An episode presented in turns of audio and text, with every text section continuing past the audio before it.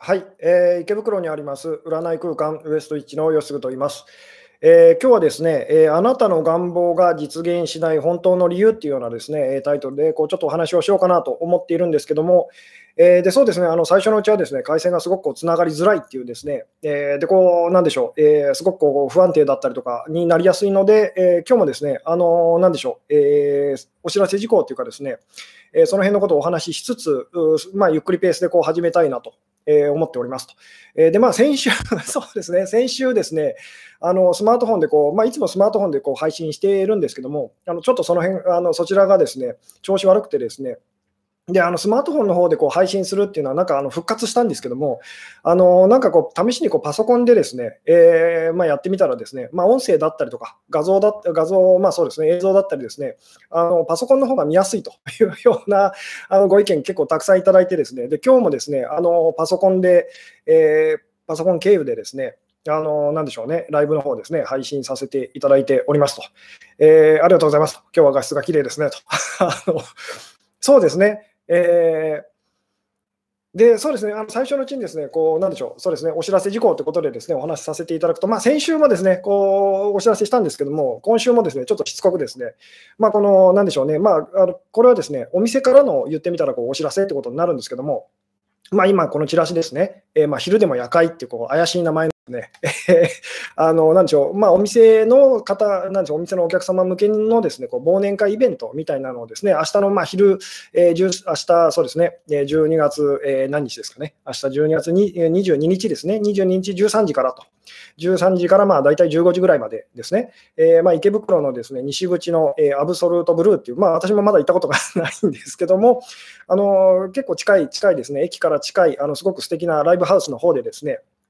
あのまあ、イベントというかですね、あのさせていただくことになりまして、まあ、うちのこう、なんでしょう、一緒にお店やってるですね、愛子魔女さんがですね、えー、まあ、あの、なんでしょうね、えー、やるですね、まあ、歌あり、えー、踊りはないと、歌歌あり、えー、まあ、瞑想だったりとかですね、あとこう、まあ、トークというか、お話だったりとかですね、あと、まあ、お芝居チックなこともまあやるというような、えー、感じでですね、で、ちょっとですね、今日ですね、あのまあ、なんでしょう、あの YouTube でご覧の方はですね、下の方のこう詳細というところを開いていただくとですね、まあ、どうせいつものあれだろうと あの、毎回見てくださってる方は思うかもしれないですけど、今日ちょっと新しいですね、こうリンクを貼ってあってですね、まあ、こう言ってみたら、ちょっとした私からのこうクリスマスプレゼントっていうかですね、あの昔昔ですね、私がまあ十数年前にですね、まあ、お芝居にこう熱中していた頃と、演劇に 熱中していた頃にですね、書いたあのまあ戯曲というか、こう台本と舞台用脚本というかですね、あのそちらの方のですねこうリンクと、まあ割とその何本か書いてですね、いくつかこうお話書いてですね、まあ、あのなんで比較的こう評判が良かった、まあ、人魚と赤いハイヒールっていうお話があるんですけども、でまあ明日のですねこの昼でも夜会という、まあ、イベントの中でもですね、ちょっとまあ使わせて、使わせていただいてというか、まあ、それを使ってですね、まあ、言ってみたら、こう、なんでしょうね。あの、なんか形としては、こう、公開セッション的なですね、感じのことをこうやろうというふうにですね、えー、そんなような感じだったりとかするんですけども、えー、で私もちょっと打ち合わせだったりですね、今日もあの参加したりとかですね、したんですけど、なかなかこう面白い、そうですね、あの感情をですね、まあ、いつもいつもこうしつこく私がこう感情を感じましょうと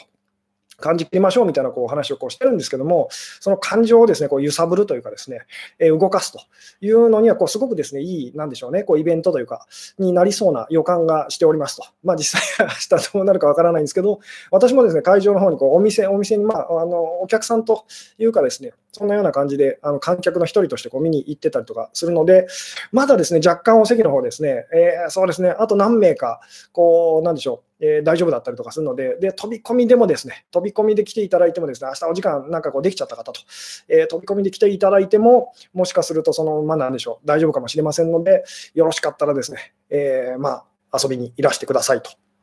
いうようなことでですね、で、まあ、本当にあのさっきも、あのなんでしょう、えー、ちょっと言ったんですけども、こ下の方の詳細というところをこう開いていただくと、ですね昔私が書いたあの戯曲と台本とシナリオっていうのがですね、あのまあ、お暇な方っていうか、そういうのが好きな方がいらっしゃったらですね、あのぜひですね、えー、まあ読んでみてくださいみたいな。あの恥ずかしいので25 日まで限定のこう公開というふうにこうさせていただいておりますというようなですね、えーというようなところでですね、あの5分くらい経とうとしてますということで、まあ、あの恒例の前置きはですね、この辺にしようかなというような感じだったりするんですけども、あもうですね、すでにですね、あのチャットの方ですね、コメントの方たくさん、えー、そうですね、書いてくださってる方たちがたくさんいらっしゃってですね、えー、ありがとうございますと。そうですね、そろそろこう本題に入っていきたい感じなんですけれども、えー、はい、こんばんはと、よろしくお願いしますと、え私の願望はパートナーを作ることと、でも全然叶いませんと。そうですね。で、今日のですね、このあなたの願望が実現しない本当の理由というですね、まあ、タイトル自体はですね、タイトルというかこうテーマ自体というかですね、あのいろんなところで多分聞くお話だと思うんですけども、そうですね、このお話、ずっと私がですねお話ししたかったんですけども、すごくあの、なんでしょう、いつにも増してこうぶっ飛んでるっていうかですね、受け入れがたいと、大抵の人には受け入れがたいお話でですね、で、まあ、どの辺からどうやってこのお話をしようかというふうに 今日も手探りだったりとかするんですけれども、えーまあ、なぜその願い事というかですね願望がこう実現しないのかと実現するように見える人と、まあ、そうなかなかこう実現しない人がいるのかっていうようなですねその辺のことに関してのお話だったりとか、えー、するんですけれども、はい。こんばんはと、まだ始まったばかり、えー、でもいいですと、頑張りますと、声もご質問スッキリですと、ありがとうございます。というようなところでですね、そろそろ本題に、えー、入りたい感じでしょうかね。えー、あ、なるほど、えー、某上場企業で受付してますと。えたまに苦情も受け付けますと。先生のお話から、え怒りが二次感情だと初めて分かり、え苦情をおっしゃるお客様が怖くなくなっているのに、で、まあ、まず直球でですね、まあ、その願望実現ということに関しては、今までにもこう何回かお話をこうしてきたりとか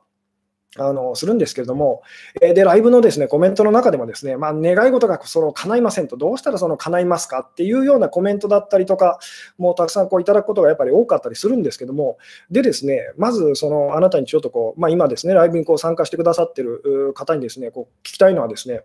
えー、じゃあ直球でですね、こう、じゃあ願い事がその叶わないその理由は何なのかと。あなたはまあ何だと思いますかと。あなるほど、今日も途切れがちですねと。ちょっと音声がですね、もしかして音声だったり画像がですね、途切れがちな感じなんでしょうかね。えー、こちらの方では一応こうなんかつながってる感じだったりとかするんですけども、えー、あ、そうですね、今飛んじゃいましたと。そうですね、前も願望実現のライブあったよなと。えー、まあ、願望実現ということに関しては、私もこう何回何回かっていうか、何回もですね、そしてこれからもだと思うんですけども、あの繰り返し繰り返しお話しさせていただいてるんですけども、そのまあ言ってみたらこう、願い事が叶わないのはなぜかと。いうですね、まあ、それについてですね、まあ、よかったらあなたのこう意見をですね聞かせてくださいっていうことで、えー、コメントですね、えー、で書いていただけたりするとすごく嬉しいんですけども、で回線の方がちょっとですね、今、えー、あ切れてしまったという方、やっぱいらっしゃる感じですね。えーえー、どうどうでしょうと。ああ、なるほど。吉嗣先生、変な質問なんですがと、しつこいお客様にはどう対応したらいいですかと、よろしくお願いいたしますと。これはですね、こうこういう質問はまあ恋愛に関してもなんですけども、よくあるんですけども、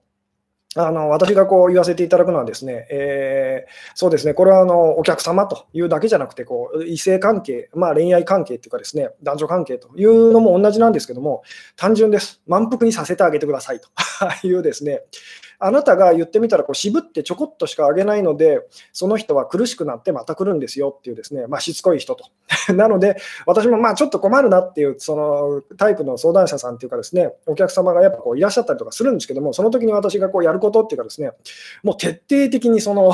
もういらないとお腹いっぱいですって、まあその言ってもらおうっていうのをいつも心がけます。でこっちがそういう気持ちでいくとですね、本当 面白いぐらいというか、不思議なぐらいにですね、あ、もう結構ですっていう感じであの言ってってみたら、満腹になってその帰ってくださりますと。いうですね あのなので、嫌々ながら対応すると、ちょこっとしかその言ってみたら、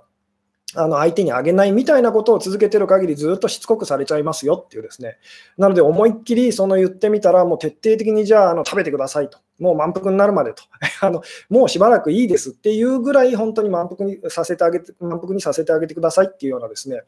ことをまああの答えさせていただいたりとかしておりますと。というようなところで本題にこう戻っていきたいんですけども、そうですね、そのあなたの願望がですねこう実現しないのはこうなぜかというですね、でいろんな方がいろんなことをこう言ってたりとかするんですけども、でおそらく私のこう予想ではですね3つぐらいのその答えがこう出てくるのかなと思っているんですけども、えー、どうでしょうと。あなるほど、えー、潜在意識はその状況を望んでいないからと。えー、潜在意識で現状維持を望んでいるからと。え、心の奥底でダメだと思い込んでいるからと。えー、叶ったらそれに伴うデメリットも受け入れ、なければいけないからと。叶わないと思っているからと。叶うことを、えー、疑うからと。えその願い事が叶ったとしても大して幸せにならないからと。え叶わないだろうなって思っているからと。え潜在意識では、え望んでいないからと。えうん。ああ、なるほど。私を捨てて逃げたお母さんとの関係性が悪いからだと思ってしまいますと。なるほど。えー、わかります。あ、さっきのやつですね。満足したらしつこくしないですよねと。そうですね。えー、願ってる時点で叶わないことを認めているようなものと。えー、無理なことを望んでいるからと。えー、そうですね。えーそうですね。あの、これですね、私自身もですね、ずっとこう、以前にというか昔こう悩んでたことがあってですね、なんでなんだろうと。なんで願い事っていうのはこう叶わないんだろうというですね、で、大抵そういう時にですね、まあ、こう、なんでしょうね、あの本だ、書籍だったりとか、いろんな方がこう言ってることをこう、まあそうですね、あの私なりにこうまとめたらですね、大体3つぐらいになりましたと。で、そのうちの1つがですね、まあ、単純にあのやり方が悪いと。やり方が悪いっていうふうにですね、言われちゃうと。つまりもっとこういうふうにすればうまくいくんですよと。で、それでうまくいかないと、またやり方が悪いと。こういうやり方でうまくいきますよっていうですね。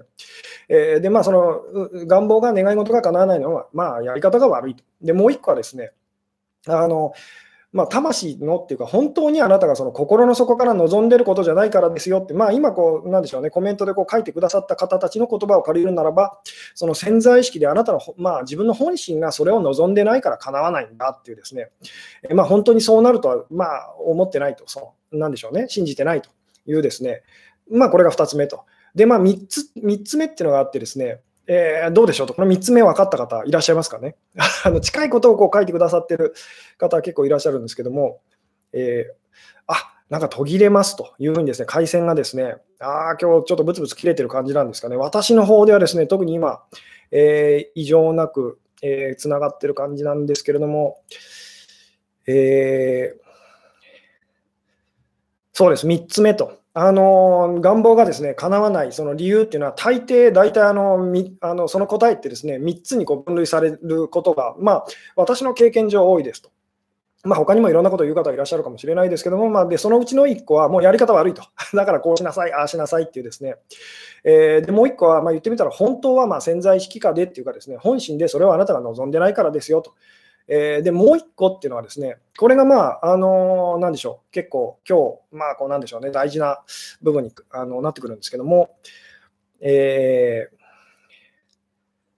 どうでしょう、この3つ目、分かった方というかですね、ピンときた方いらっしゃるでしょうかと。えー、そもそもコントロールできないものだからと。なるほど、えー、執着しすぎるしすぎると。えーあり方がついていけない。あ、いいですね。その、その辺ですって、そっち方向ですっていうですね、えー、幸せになることを避けたいからと。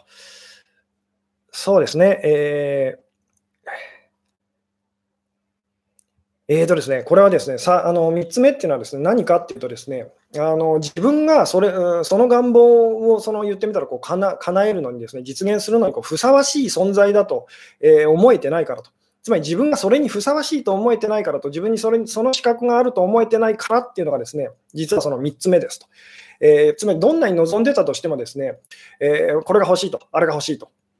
でいろんなことやってですね、でもそれが自分にとってこうふさわしいと思えない限りは、まあ言ってみたらその無理なんですよっていうですね、大体こう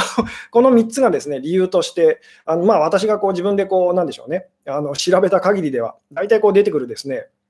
あの願望が実現しないこう理由と。で、私がですね、こう今日お伝えしたいお話っていうのはですね、まあ、ここで終わらずにと あの、もっと深いっていうか、あの難しいっていうかですね、ちょっとそっち方向にこう行きたいんですけども、えー、前回ですね、前回、えーそうですね、こう自己肯定感が低いからっていうふうにですね、こうあの書いてくださってる方いらっしゃいますけど、自分に自信がないからと。えー、いうですね、そうです、こう自分にそれがふさわしいと思えないというようなですね、あのお金欲しいと、まあ、前回の私のですね、前回、えー、好きなことで生きていくをやっていい人とダメな人というようなタイトルでこうライブをお話をさせていただいたんですけども、あの前回の私の場合で言うとこう あの、お金にものすごく困ってて、1億円、年収1億円が欲しいと。えで、欲しいっていうふうにこう思っててもですね、でも自分が年収1億円こうふさわしいというか、それをもらってこういい人間っていうかですね、あのそ それが何でしょうね、こうにまあ、似つかわしいというか、そういうふうには全然思えなかったっていうですね、まあ、この辺セルフイメージと自分自身に対してこうどう思ってるかっていう、そのイメージと、その年収1億円みたいなのが全くですね、言ってみたら似てないというか、えー、全然その、なんでしょう、食い違ってると。なので、まあ、言ってみたら全然、あのまあ、ダメだったっていうですね、あのそういうようなことがあったりとかするんですけども、えー、で、そうです、前回ですね、ちょっとこうお話ししたんですけども、実はそのそもそも私たちのその何でしょうね、こう意識の中ではですね、なんとなくその、えー、願望と願い事っていうのはまあほぼ叶わないと。なかなかその叶わないと。で、たまにまあ叶うみたいなですね、あるいは世の中にそのなんか結構叶ってるようなタイプの人と叶わないタイプの人がいるっていうような、あのイメージですよね。つまり願い事っていうのは叶ったり叶わなかったりするものなんだっていうですね、あのまあ、前回の言い方で言うとこう、好きなことをやってるときとあの、好きなことじゃない嫌なことをこう嫌いなことをですねやってるときとがあると。あるいは好きなことをやってる人と、その好きなことじゃないこと、嫌いなことをやってる人がいるっていうふうに、まあ、実際こう見えるかもしれないですけども、実はそうじゃないですよってお話をまあ前回ちょっとこうしたんですけども、つまりどういうことかというと、私たちは実はですね、あのまあ、前回の言い方で言うと、ずっとあなたからはどう思えるにせよ、好きなことしかやってないんですと。まあこれあの別の言い方で言うと、今日の言い方で言うならば、常に願い事っていうか願望は叶い続けてるんですよっていうですね、あのまずここが基本なんですここを分かってもらえないと、ここから先のお話がですね、なかなかあのできないので、あなたは例えば、そのいや、私はこんなことは望んでませんと、えー、言ってるかもしれないですけど、実は、その、なんでしょう、えー、なんでしょうね、望んでるからそうなってるんですよってですね。で、これはいつものその私の、今までの私の言い方で言うとですね、えー、あなたがその何を思ってるんですよ。実際に起きたことが本当にあなたがこう信じてることと。さっきの私の言い方で言うと、その自分自身にとってこうふさわしいことだと いう、えー、ことなんですよと。いうですね、で、こう、実はあなたの願い事はいつもいつも叶ってるんですってお話をするとですね、みんなやっぱり反発するんですけども、そこで私がその方に例えば、その まあ今日あなたはこのお店に、まあ、言ってみたこう来ると、相談に来ようって思って来てますよねと、あの願い事叶ってますよねと、え、いうですね、他にも例えばその まあ何でもいいんですけども、あのそうですね、なでしょうね、トイレ行こうと思って、まあ今日行けましたよねと。他にも こうしたいとさえ思わずに、その自分が望んでることというか、あのちゃんと叶ってるって、よくこう数え上げていってみたらですね、あのたくさんあるのにこう気づきますかっていうですね、そんな話をこうしたりとかするんですけども、えーであの前回も言ったんですけど、本当にあの私たち嫌いなことっていうのはやらないんですと。あのやらないのはこう、えー、もう1秒だって嫌なんです。で、なんだかんだ言って、そのそれをやってるっていうのは、私たちはあのそれが好きだからなんですと。えー、いうですね、でですね、ちょっと今ですね、あのダーっとお話ししちゃいましたけども、えーどうどうでしょうね、えー、なんとなくですね、今私がお話ししているこのお話の流れにですね、あのついてきていただけている。あなるほど、どうしたら自己肯定感が上がりますかと、願いが叶うふさわしい人間になれますかっていうことを私も昔一生懸命、一生懸命考えていてですね、で、この自己肯定感を上げるみたいなことを一生懸命やってた時期があるんですけども、あの この辺のお話も私のライブでずっとお話ししてるんですけども、上がったものは下がるんですっていうですね、あのなんでしょうね。なので、こう一時的にその自己肯定感がこう上がると。で自分あの自分にとってこうなんでしょうねあの、いいことがこう起きるというようなことがあっても、その後必ずまたその自己否定感に襲われると。で、自己否定感、自己否定している自分にふさわしいことが起きるというようなそのパターンっていうのが、まあ、私もこうずっと続いてたと。なかなかその、なんでしょう、そこから抜け出せないっていうのがあってですね。で、大事なのは実はそこじゃないっていう、今日お話ししたいことはですね、あの、そういうことだったりとかするんですけれども、えーで、そうです。こう例えばちっちゃいことですけど、このライブとかもですね、見たいと思ってこう見てくださってると。で、見れてますよね。あの途中で回線切れちゃったりとかいうこともあるかもしれないですけども、あのなので、実はですね、私たちってこうものすごくあの常に常にこう願い事って叶い続けてるんですと。じゃあ、その叶わないことって何なんですかっていうのは単純で、あなたは実は叶わないことをこう、その何でしょう、望んでるんですと。まあそういう言い方をしたら常、言ってみたらそういう捉え方をしたら、常に常に願い事が叶ってるっていうのをこう、まずですね、あのなんとなくこの辺をこう掴んでいただけると嬉しいんですけども、えー、うん。でですね、そうです。あの私たちの、じゃあ、例えば私たちは実は、そのすべて、なんでしょうね、えー、願い事が実はこう常に常にこう叶ってるとしますと。叶ってるとしたら、でも実際私たちが気づくのは、あの辛いと。辛い状況が多すぎると。えー、つまり自分のことをこう苦しめるようなその生き方っていうかですね、結果的にそうなっちゃってますよね。じゃあ、えー、ん？ということは、えー、抱いている？願望が望んでいないこと、嫌いなことだから叶わないのかしらと。えー、あこの辺がですね、この辺がこう、なんでしょう、えー、難しくなっていくんですけども、お話がですね。えー、まず、そのさっきも言ったようにですね、まあ、今私の説明の仕方もまだまだやっぱ下手でですね、うまく伝わってないかもしれないですけども、実は常に常にあなたの願い事は叶ってるって、まずそう、あの、なんでしょう、ちょっとそういうそんな風にですね、考えてみてくださいと。で、あのもしそうだとしたら、私たちはまるでなんかこう自分のことをですね、あの痛めつけるような、苦しめるようなことをまあ願ってると。それが実現し続けてるっていう風なことにまあお気づきになられるでしょうかと。えーじゃあ、例えばこう何でも願い事を、願望を叶えられる存在っていうのがですねいて、ですね、えー、まあ、あなたのことなんですけども、本当のあなたと言ってもいいですかね。で、そのあなたがですね、何でもその言ってみたらその、実は何でも願い事を、願望を叶えられる存在であるあなたがですね、なぜか自分のことをこう痛めつけるということをこう、まあ、願ってると、で、その通りになってると。ただ、まあ自分のことを痛めつけるだけだととてもじゃないですけど、こうやっていけないので、まあ、時々こういいこともその なんでしょうね、あの実現させるというようなことをやってるとしますと。で、さて、なんでその、なんでしょう、願い事を何でも叶えられるはずのあなたと、えー、は、そんなことやってるんでしょうっていうですね、どうですかね、これうまく伝わってると嬉しいんですけども、えー、どうですかね、これですね、なんとなく、あの、分かった方ですね、コメントでこう答えていただけたりすると嬉しいんですけども、あなるほど。引き寄せコーチングと呼ばれる、コーチングと呼ばれる方がヒーリングで潜在意識の書き換えをしてたりしますが、そんなことってできるんですか？えー、この辺も難しいんですけども、できる人にはできます。で、できない人にはできませんというですね、あのなので効果あるかないかって言ったら、効果ある方にはちゃんと効果あるんです。だから嘘っぱちってわけでもないんです。じゃあ、誰にでも、いついつでもその必ず効果があるかって言ったら、そんなことはないんです。まあ、この辺はあの何でしょう、お薬だったりとかですね、まあ、いろんなその、えー、世の中にあるこう癒しのこう、まあ、そういったものとかも全部すべてそうなんですけども、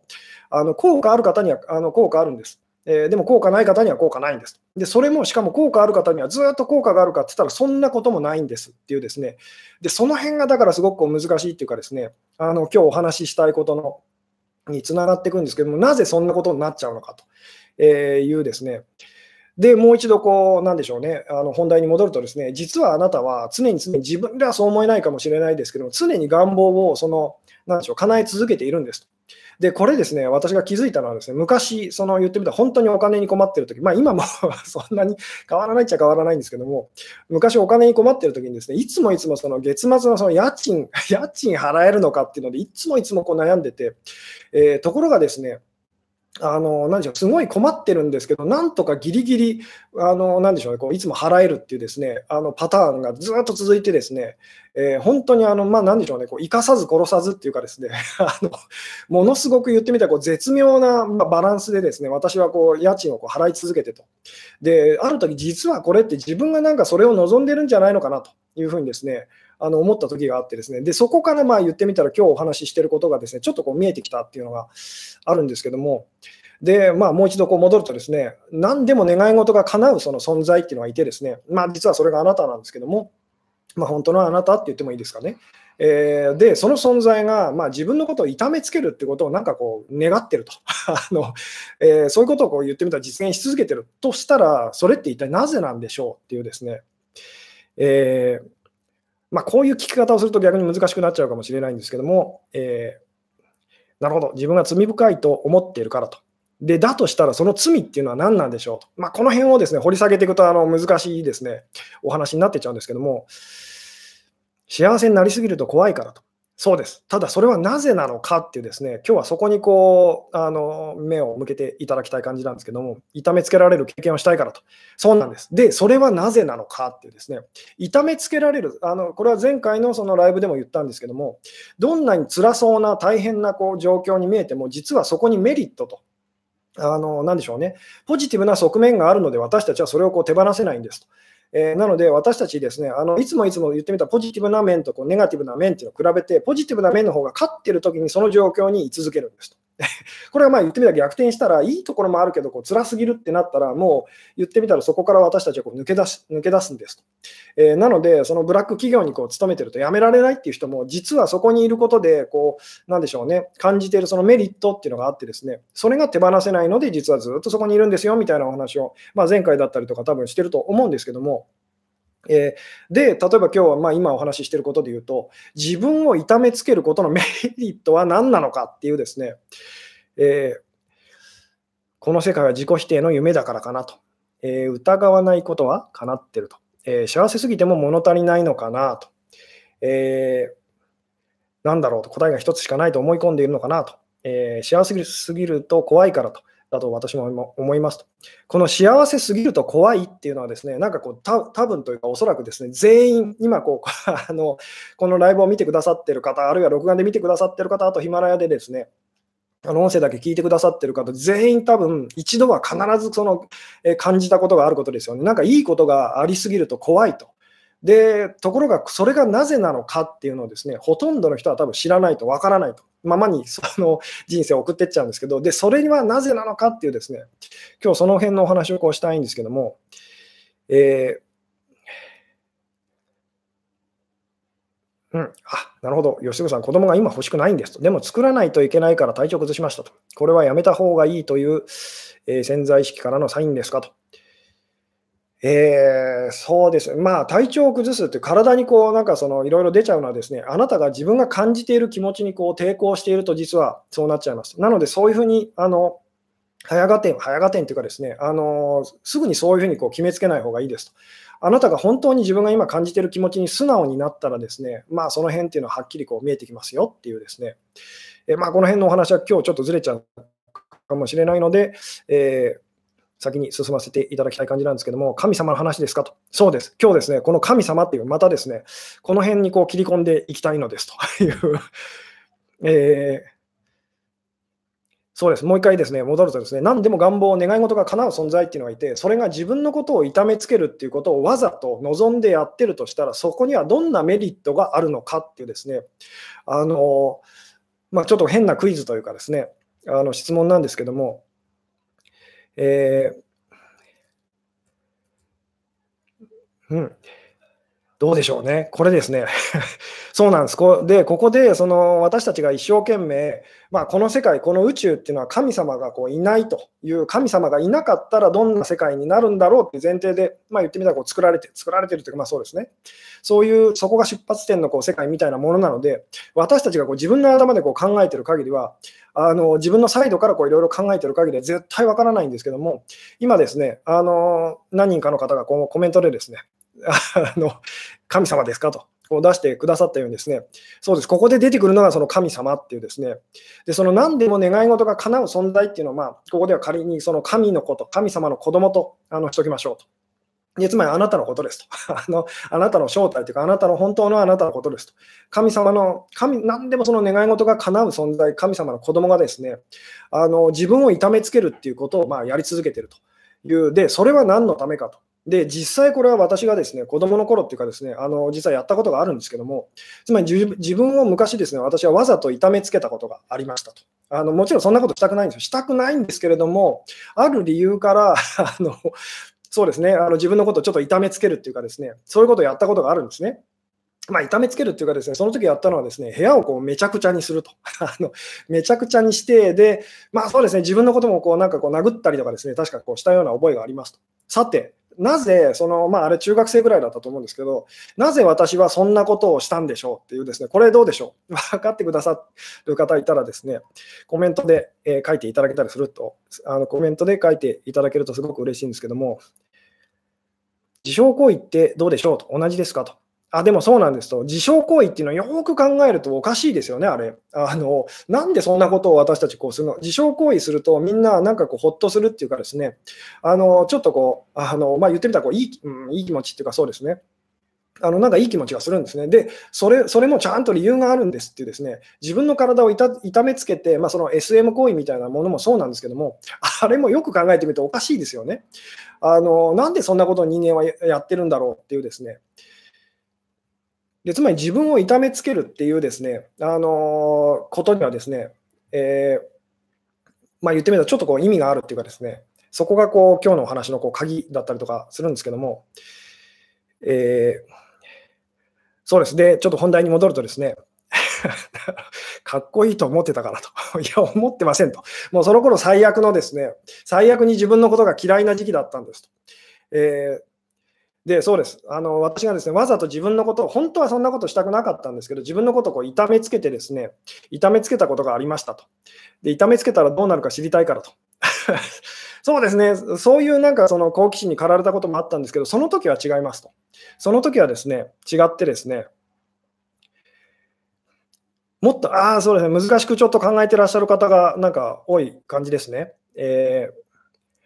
いいですね、自傷行為は自分がこんなにかわいそうなんだと分かってほしいからかなと。そうです。誰にですかっていう、ここがあのポイントなの。誰に分かってほしいんでしょうっていう。で、まあ答えを言うとですね、私がその時、まあ言ってみたら、あのなんかこうすごい大事ななんかテストでですね、あの学校のまあテストでですね、すごいこう悪い点を取ってしまったんですね。で、私自身はその頃ですね、ものすごくまあ言ってみたら人生にこう悩んでてですね、勉強どころじゃないと。まあ、でもですね、うちの母親だったりとか、まあ、父まあ、父親はそうあのそうですね、そ の頃なかなか家に帰ってこなかったんですけども、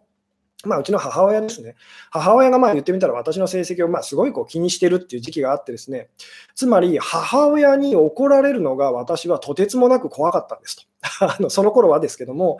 つまり母親にその、なんでしょう、すごい怒られて、叱られて、まあ、がっかりされるっていうかですね、あのとにかくそれが怖くて、母親のまあ期待に応えられないっていう感じですかね。それがとてつもなく怖くてですね、で、私は何をやったかっていうと、あのもうとにかくですね、あのなんでしょう、部屋をこうぐちゃぐちゃにしてですね、で、自分のことも殴ったりとかして、つまりとてつもなく、こう、俺は今落ち込んでるよアピールをしたんですと。あの必死でですね、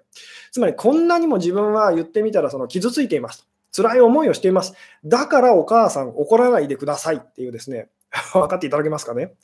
だからお母さん怒らないでくださいというですね、あなたにその失望されるのが何よりも怖いんですっていうですね、あのもう十分私はこう、まあ、言ってみたらこう罰を受けましたと いう、えー、そういう気持ちで私はその時ですね、そういうことをやっちゃったんですと。で、実際にですね、私がそのそれをやった時にですね、あのうちの母親、まあ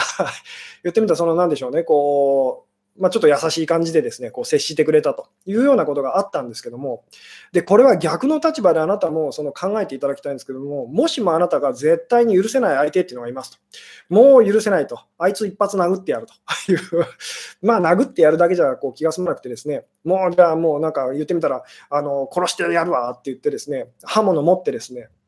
もうまあ例えば殺すまでいかなかったとしてもですね、もうなんかあの、なんでしょう、一生、一生、そのなんか一生残るような傷を顔にこうつけてやるみたいな、それぐらいあなたがですね、激怒して、ある人のところにですね、こう行ったとしますと。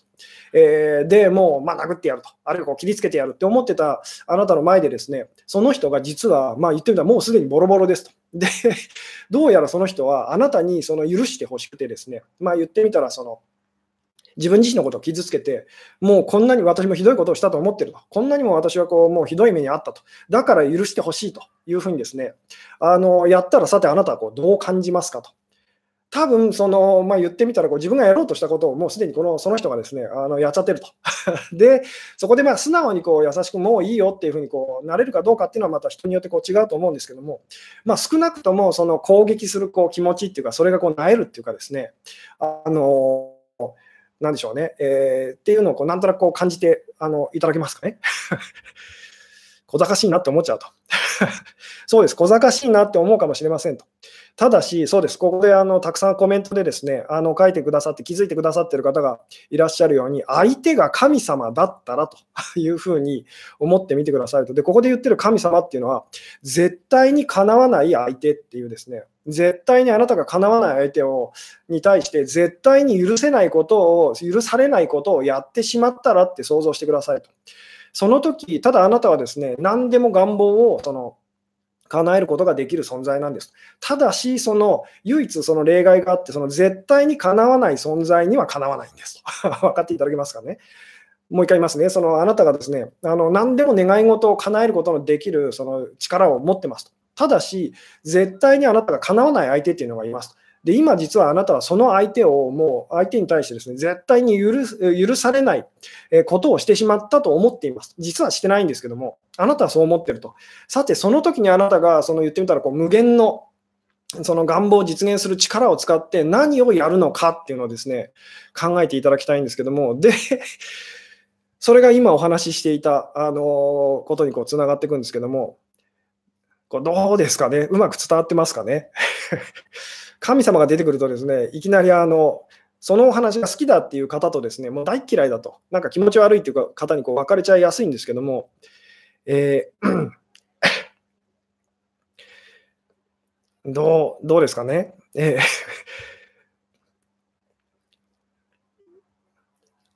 あなるほど、彼氏の前で過呼吸になるのってそういうことだったんですね。あのそうなんです。そうなんです。そこをだから分かっていただきたいんです。そう以前にも言いましたけども、その私たちがこう好きな人の前でものすごいこう怖くなると。よくよく後で考えてみたらな、なぜあんなあの人にも、あの人、まあ普通の人なのにと。なんであんなに怖い思いをするんだろうと。なんであんなに震えるんだろうっていうですね、あのまあ、この辺のお話っていうのはあのいずれできる機会があるかどうかわからないですけども、私たちのその恐れと。怖いっていうのはですね、究極的にはその 神っていう神様に対してだけ私たちはこう、まあ、抱いてるものなんです。で、そのあまりにも神様が怖いので、その手前にいろんなものを置いてですね、それが怖い、あれが怖いってやってるっていうような、あの、まあ、例えば怖いものがあると、だけど神様を直接、神様と直接向かい合うよりはましって言いながら怖いものと向き合ってるっていうのがですね、実は私たちのそのやってることだったりとか、えー、するんですけども、えーで、許してほしいってお願いしますっていうふうに思いますよね。それは相手が許してくれそうな時です。もう一回言いますけど、ここのお話の難しいのはですね、絶対にかなわない相手に絶対に許してもらえないようなことをしてしまった時、その、なんでしょう、何でも願い事が叶う力を持ったあなたがであのできることは何でしょうっていうこれちょっと変な質問というかですね、分かっていただけるとすごく嬉しいんですけども、こうリアルに、リアルにそんな設定でこう考えていただけるととっても嬉しいんですけども、えー、神様が何かが分かりにくいと。ここはですね、もう神様は神様なんですと。なので、私たちの方から見ると、神様って何なんですかってなっちゃいますよね。なので、その今日この話をしてですね、割とすんなり入ってくる方と、あのその神様って一体何のことですかっていうふうにですね、何を例えてるんですかってなっちゃう方といらっしゃると思うんですけど、なので難しいんですけども、あの神様は神様なんです。神様の方からあなたを見てみてくださいって話は以前にもこうしたことがあると思うんですけども、で今日のお話もそうなんです。神様の方から見ると私たちがやってることっていうのはこういうことなんですってお話を実はしてるんですけども、倒れて泣きますかねと。えー確かに許してくれそうな人じゃないと許してくださいってずうずしくて、えー、言えないと。そうです。言ったっていいんです。でも言ったところで許してくれなさそうっていうですね。で、この時に私たちが実はすることっていうか、できることっていうのはですね、その何でも願望を叶える力が持ってる私たちが、私たち、まああなたがですね、できることは実は2つあってですね、1個はその今のように自分自身を痛めつけて、神様の攻撃から自分を絶対にその、何でしょう、避けることができない神様の攻撃から自分を守ると。あの先に痛め自分を痛めつけておけば、もう痛めつける、うん、なつけめらつけられる必要はないだろうっていうですね作戦が1個とですね、でもう1個大事なのは、あまりにも怖すぎて、そのことを忘れるっていうですね、あの忘却するというのが、その私たちがその無限の力を使って実はやっていることなんですと。神様のこととか神様を怒らせたことを忘れるっていうですね。でも忘れても言ってみたら、その神様の力はとてつもないので、あの思い出してきちゃうっていうですね。なんかこの辺のこうニュアンスがうまく伝わってくれたら、あのとっても嬉しいんですけども、なので、その私たちが神様のことをわからないと いう思い出せないと。何よりもその身近なというかですね、まあ、あの自分た私たちにとって一番大事なもの、存在をですね思い出せないのはなぜかというと、あまりにも恐ろしくて忘れようってあのいつもこうしてるからなんですと。なので、この辺のですね、あの私たちがこう言ってみたら、えー、やってることっていうのはこう神様を忘れるっていうのが一つ、忘れようとす,、まあ、するというのが一つと、もう一つは、その神様にこう、なんでしょうね、えー、罰せられない、直接、直接罰を受けないように自分で自分にこう罰を与えるということをやってるっていう、まあ、この2つを私たちはまあ言ってみたらこう人生通してこうやってるような感じなんですと。で、まあ、その神様の私、まあ、男性性、女性性って話であの言うとですね、男性的な、その、まあ言ってみたらこう、なんでしょうね、えー、エネルギーがこう活発な方はこの忘れるっていうのがすごく強いです。え神様何？と。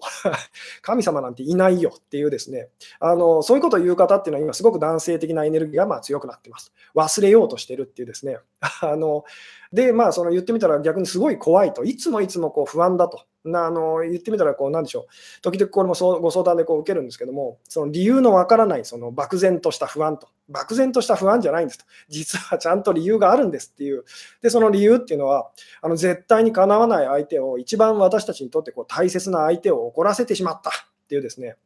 で、まあ今本当にこうお話ししたことっていうのは、あの多分、この神様っていうのを親に当てはめてみたら、みんな子供の頃に多かれ少なかれ、なんとなくこう、なんでしょう、味わったこと、えー、だと思うんですけども、この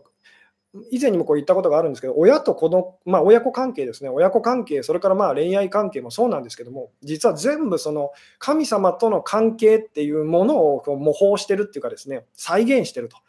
まあ、神様との仲違いしてしまった時のことを言ってみたら何度も何度も何度も再現し続けてるって言ってもいいんですけども、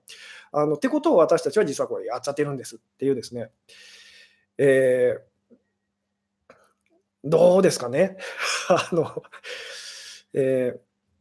神様って空気とか物質とか太陽とかこの世のものでしょ？違い違うんです。そこをですね、私たちはどうしても神様をこの世の中に、このこの世界の方にこう引っ張り込もうとして頑張って今でもこう失敗し続けてるんですけども、絶対にそれはあのできないんですと。逆なんですっていうですね、まあ、この辺の話がだからこう突き詰めていくとですね、すごくこう、なんでしょう、難しいっていうか受け入れがたいお話になってちゃうんですけども、えーああ、いいですね。叶わないと思っている人より力を持つようにお願いするっていうのが、だからこの世の中の男性たちがやってることなんです あのまあ、男性たちっていうか、男性的なエネルギーがやってることっていうですね、神様があまりにも怖いので、こうなんでもう負けないようにっていうか、勝てるようにってこう頑張ってこう強くなろう、強くなろうっていうふうにですね、えー、どうですかね、この神様は自分の中にいると思っているので、訳が分からなくなりますというですね、あなたの方から見たときに、私の中に神はいるっていう、それは嘘ですっていうふうに思ってみてくださいと。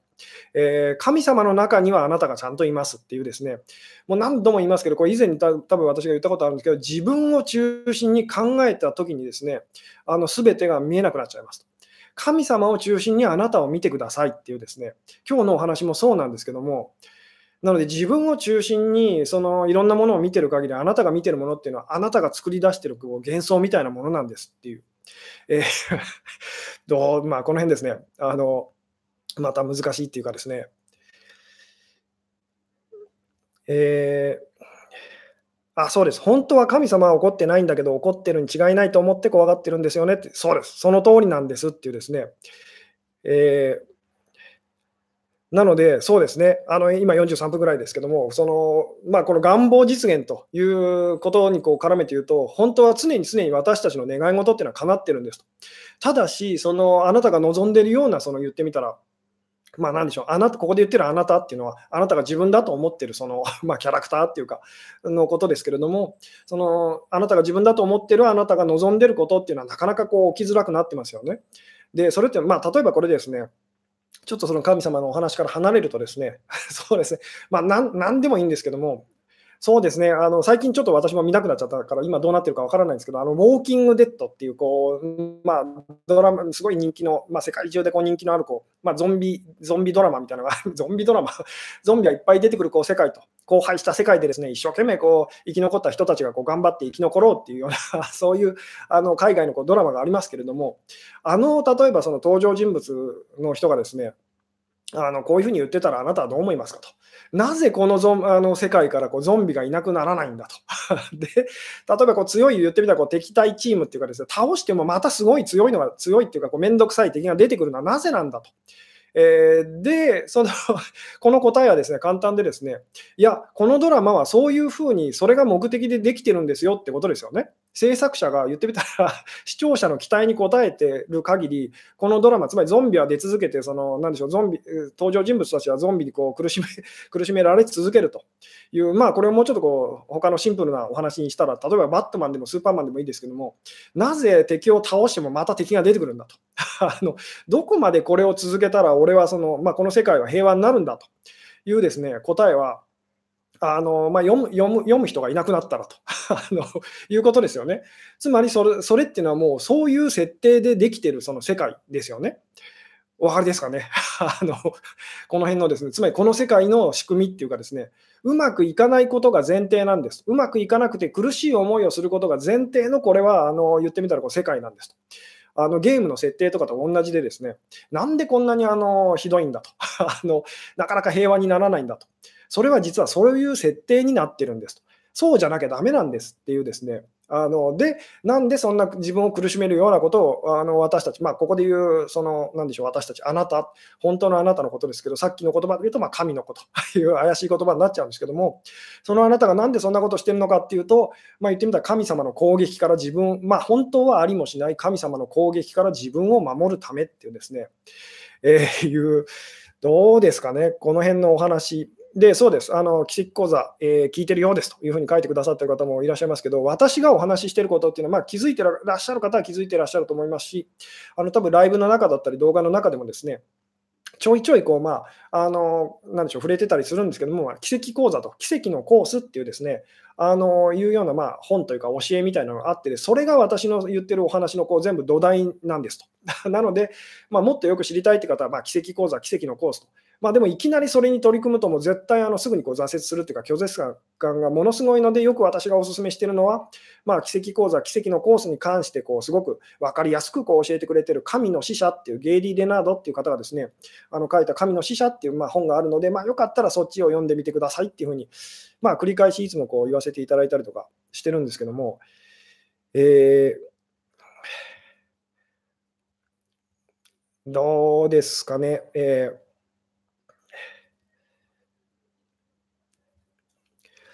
この辺のですね、あの、あ、いいですね。ドラゴンボールもどこまでやるんだろうって感じと、そうです。ドラまあでもこれもですね、まあ言ってみたら、その、読む人が、見る人がいなくなるまで、そのずっと続くんです。見たい人がいるんですと。その見たい人がいるし、読みたい人がいるというダリルが好きですと。そうですね。ダリルは、まあ、登場人物ですね。ウォーキングデッドの。ダリルは確かまだ生きてますね。えー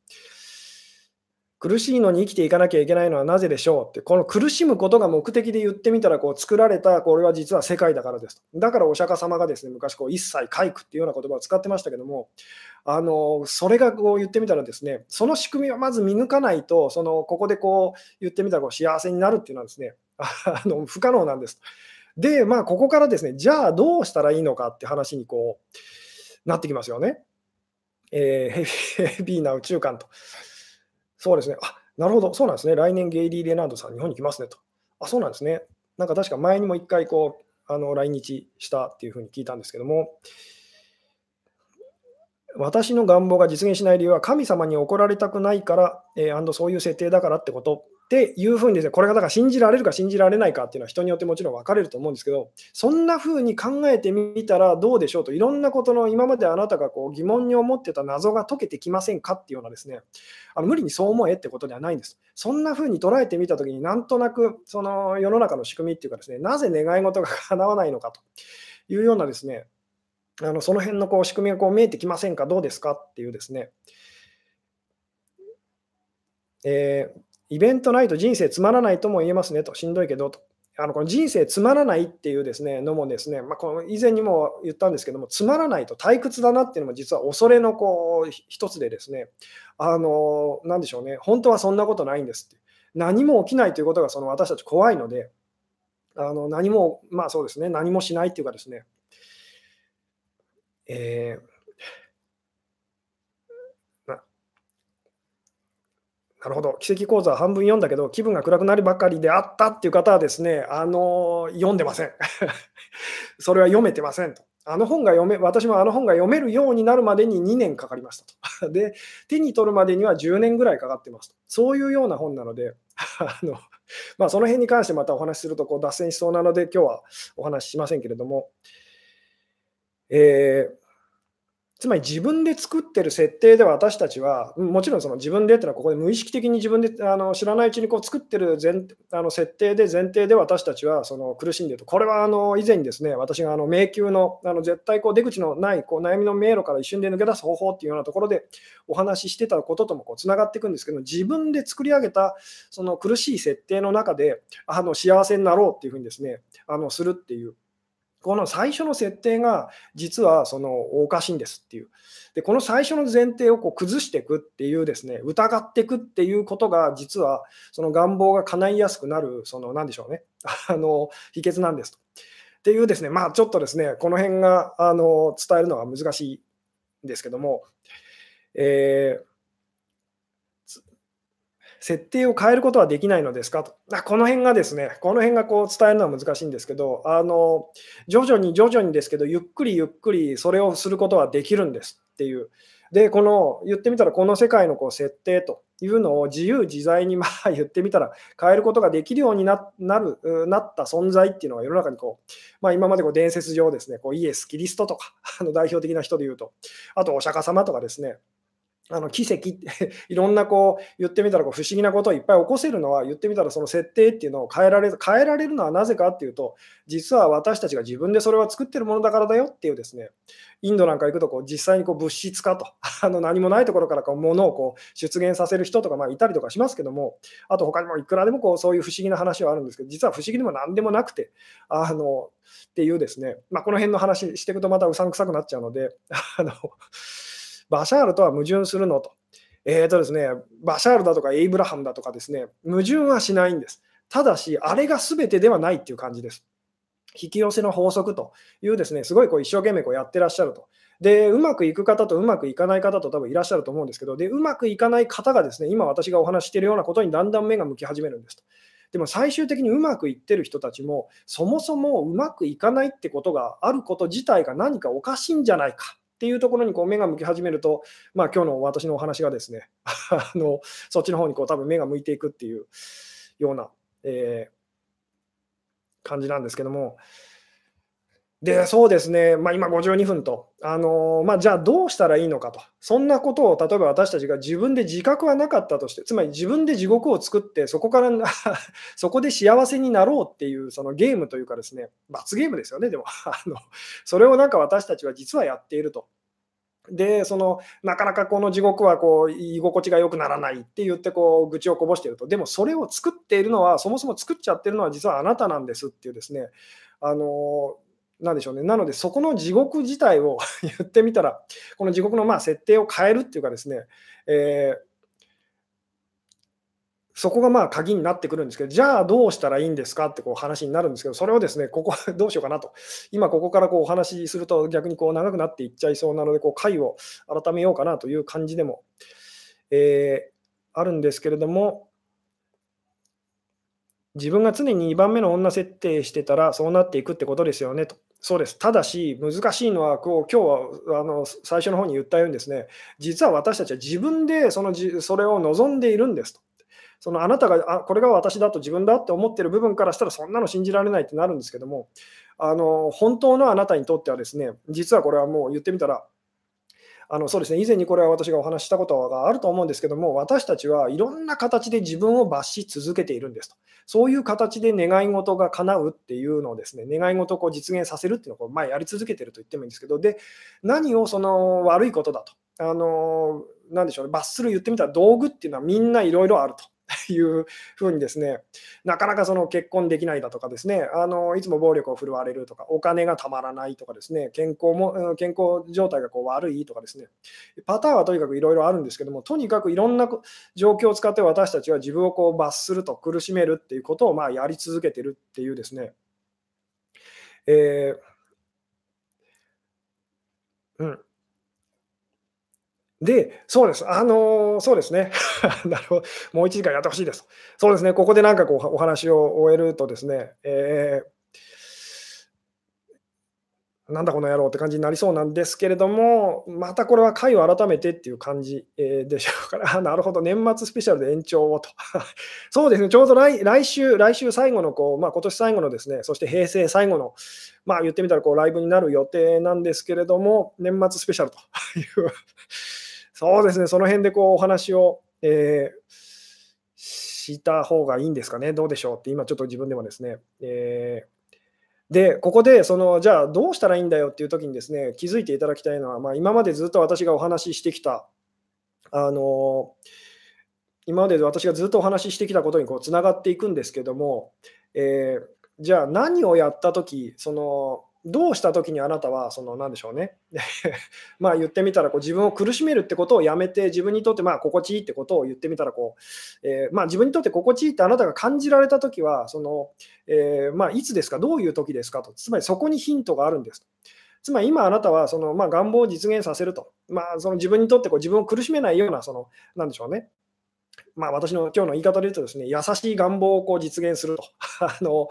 えー、っていうようなことがこうできるようになるため、自分自身に対してこう優しくこう、なんでしょうね、優しい願望実現と、言葉自体がこう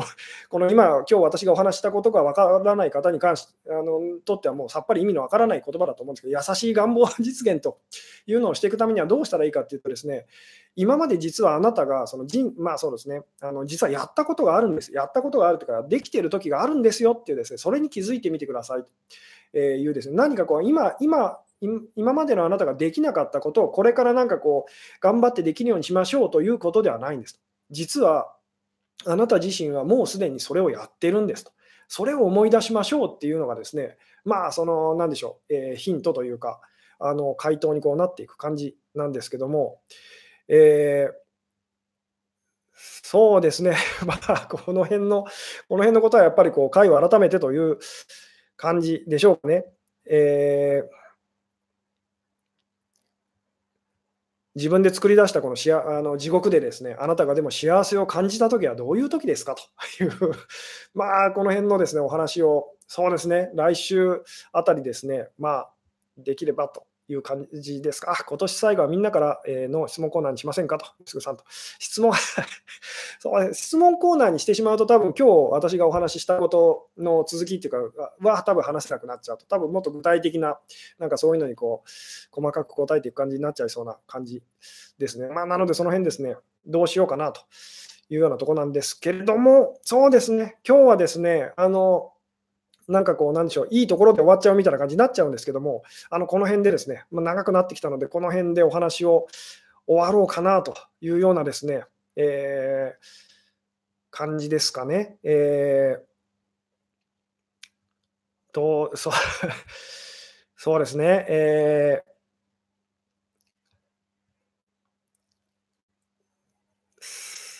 ー、なんで怖いと感じるのかもっと知りたいですと。これはですね、さっきこう言ったんですけども、本当にあの、なでしょう、絶対にその叶わない相手をこうぜに対して絶対に許してもらえないようなことをやっちゃったときに、その何でも願い事を叶えられるその存在っていうのは一体何をするでしょうっていう、そのこれがだから今日のお話のま肝ですと。で、そこであなたがやってることがですね、忘れると、神様のことを忘れる、神様との関係を忘れるっていうことと、もう一つは、えー、まあ、神様に痛めつけられないように、その前に自分自身を、まあ、罰して痛めつけるっていうことを実はやっちゃってるんですよっていうですね、まあ、あのそこが、まあ、それがですね、今日お伝えしたかったお話なんです。っていうところでですね、ちょっと長くなってきたので、今日はですね、この辺でお話を終わろうかなという感じですと。えー、そうですね、最後までご視聴いただき、えー、ありがとうございましたと。え、おやすみなさいと。